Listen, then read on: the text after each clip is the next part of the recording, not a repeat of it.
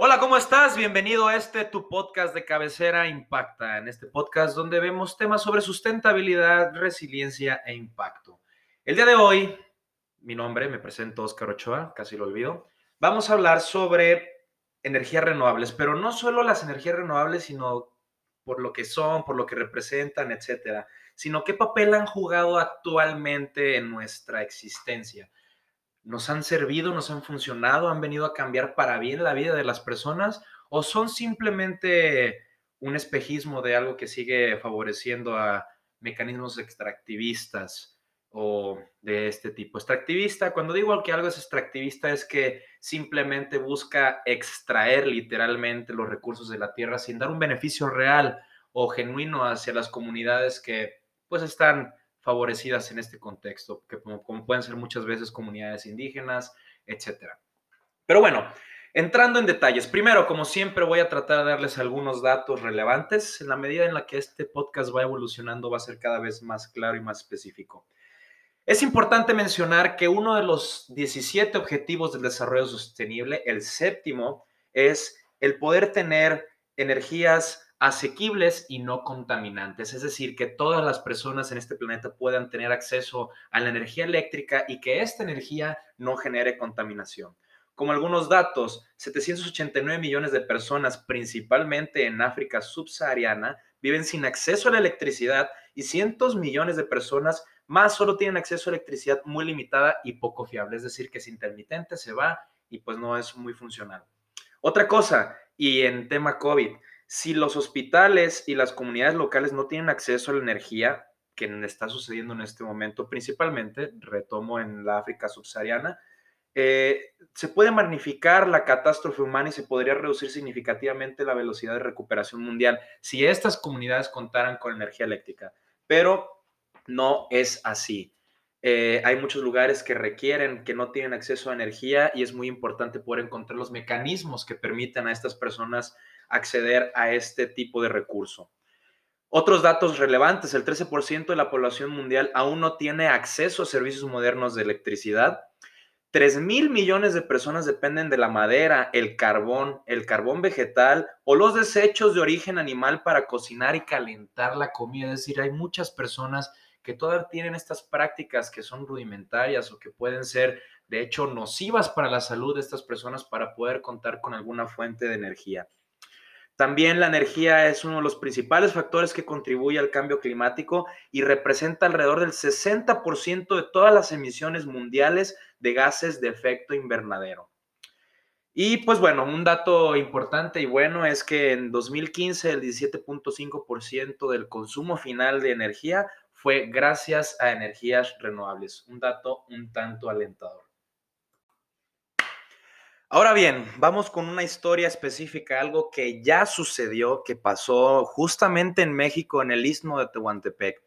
Las energías renovables definitivamente son buenas. Son buenas porque nos han ayudado a encontrar un mecanismo distinto al que, pues, estamos habituados a consumir la energía. Normalmente se utiliza combustible, carbón, eh, energía nuclear en algunos casos, para producir lo que nosotros utilizamos para la luz eléctrica, para que funcionen nuestros refrigeradores, nuestras computadoras, nuestros aparatos, etcétera. También, por supuesto, se utiliza para la industria, para poder hacer llegar el agua que está en las tuberías a nuestras casas, entre otras muchísimas cosas.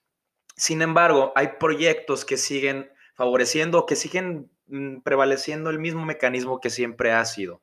Existe una comunidad donde existe un potencial de extraer algún tipo de recurso y llega una empresa multinacional enorme que lo único que busca es ver de qué manera encuentra esta tierra de la manera o la obtiene de una manera muy barata con mecanismos que normalmente no son los adecuados. Esta historia sucede en el istmo de Tehuantepec, eh, por ahí por Oaxaca, en eso del 2012. Eh, llega una empresa española junto al gobierno eh, mexicano y junto también a un banco internacional de prestigio y a base de engaños, y esto sucede muchísimo para con los, los habitantes de esta comunidad, los ejidatarios, pues se les convence de firmar un acuerdo para poder hacer uso de la tierra para la instalación de aerogeneradores. Ojo, Yo no estoy en contra de ningún tipo de fuente alterna de energía, al contrario, yo soy un fiel creyente de que este tipo de energías pueden ayudarnos a solucionar muchísimos problemas, pueden ayudarnos a hacer eh, o equilibrar nuestra huella de carbono. Sin embargo, hay modos de hacerlo. En este proceso, por supuesto que no se consideró para nada la opinión de la comunidad y para que un proyecto pueda ser sustentable, la comunidad en la que se encuentra el proyecto tiene que verse totalmente beneficiada.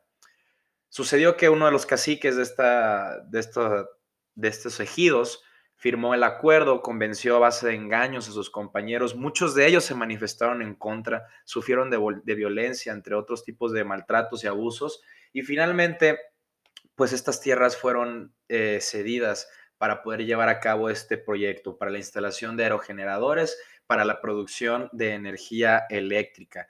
Energía que ni siquiera se iba a quedar en México, energía que se iba a ir al extranjero, a Estados Unidos principalmente, para industrias. Entonces, está aquí donde, donde está la cuestión. Esto lo vamos a escuchar en muchísimos casos. No es el material, no es la fuente per se lo que es negativo, lo que es malo. Lo que es malo, lo que puede ser contradictorio es el uso que le damos a esa fuente, el uso que le damos a ese recurso, el uso que le damos a ese material en específico. Eso es lo que puede hacer que muchas veces pues se pierda el interés genuino de algo eh, que tiene una razón de, de favorecer o de buscar mejorar lo que actualmente se hacía mal. En este caso, pues al final fue una inversión millonaria que se dio para este proyecto. El proyecto se llevó a cabo terminó desplazando eh, cientos de familias indígenas, principalmente zapotecos y, y Kut, si no me equivoco con el nombre.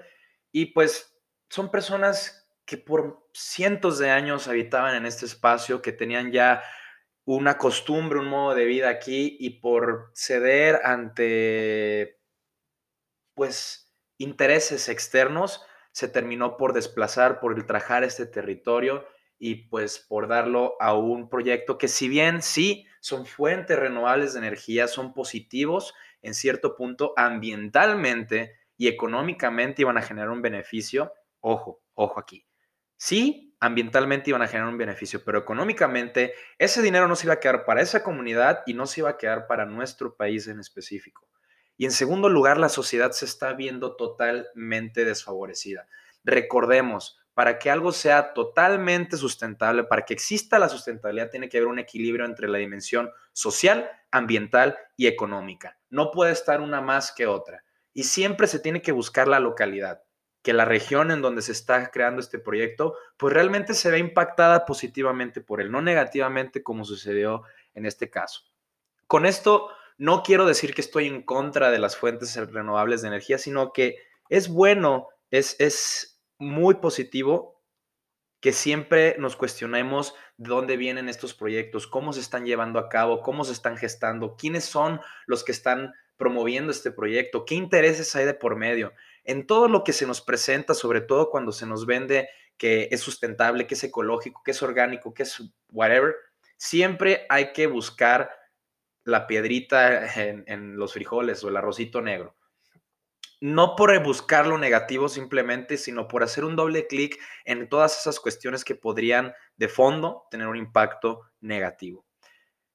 Ojo, y de nuevo, lo repito, no estoy en contra de este tipo de proyectos. Hay proyectos que son muy positivos en estos términos. Hay proyectos que han ayudado a generar muchísimos empleos, que las personas que son dueñas de estas tierras se vean beneficiadas porque reciben una renta que es un pago digno por el, territorio que están cediendo momentáneamente para hacer uso de, recursos.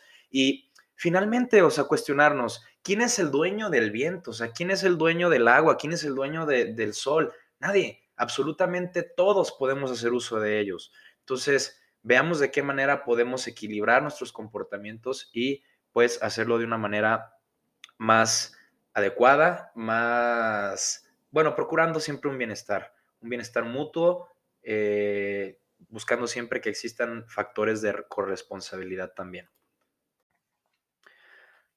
Para terminar, es muy importante que siempre, siempre, siempre, siempre cuando tenemos en nuestros ojos, a nuestra vista, una oportunidad de hacer una acción, que pudiera favorecer o beneficiar al medio ambiente, a una comunidad social o incluso generar desarrollo, crecimiento económico, pues nos lo preguntemos dos, tres, hasta cuatro, cinco veces. ¿Qué es lo que hay detrás de? ¿Por qué me lo están presentando así? ¿Por qué me lo presentan como si fuera una solución real, genuina, de fondo? Hay que cuestionarlo siempre, siempre, siempre, de verdad, porque en esos cuestionamientos podemos encontrar siempre una falla. E insisto, no es por encontrar esa falla, es por encontrar realmente cuántas personas se van a ver beneficiados, cuántas personas realmente van a obtener un beneficio genuino, real, auténtico de todo esto yo los invito a que pensemos en eso, porque muchas veces se nos plantea como que una solución de Alemania va a ser una solución en México y no necesariamente, no es el mismo contexto, no es la misma cultura, no es la misma geografía, no, es la misma biodiversidad, o sea, hay muchísimos factores de por medio que hay que tomar en cuenta para poder tomar una decisión de este tipo. Pensémoslo muy bien, no cualquier proyecto se puede tropicalizar, lo que funciona en China no funciona en Holanda y lo que funciona en México no funciona Indonesia, no lo sé. Entonces, pensemos muy bien sobre esto. Y finalmente, para cerrar y ahora sí despedirme de todos ustedes, les dejo algunos tips accionables para poder hacer un buen uso, un correcto uso moderado o sí, adecuado de nuestras energías, de nuestra energía, la que nosotros en nuestro día a día podemos consumir. En primer lugar, todos los aparatos electrónicos que no estés utilizando, ya sea que sea un cargador, que sea la televisión, que sea un socket, lo que sea, apágalos o desconéctalos si no lo estás utilizando. Realmente te sorprenderías la cantidad de energía que se está consumiendo mientras están los aparatos conectados. Esto puede ayudar un poquito, una pequeñita acción para que pues se minimice eh, la contaminación indebida. También apaga las luces que no estés utilizando. Trata de conseguir focos ahorradores, focos LED hay lámparas de bajo consumo que pueden ayudarte, además de ahorrar energía, a ahorrar unos cuantos centavos o pesos en tu factura de eh, la luz o de CFE, de energía eléctrica. Eh, y ya lo comenté, apaga, los aparatos que no utilices y si tienes la posibilidad de empezar a implementar en tu hogar fuentes alternas de energía como energía solar, que es la más común aquí en México, pues adelante. Te puede generar grandes beneficios eh, te puede representar un ahorro considerable en tu pago de energía eléctrica bimestral. Y hasta aquí el episodio del día de hoy. Si te gustó, por favor, compártelo con las personas que más te caigan bien y con las que no tan bien, porque a lo mejor esta información les puede servir muchísimo para su día a día.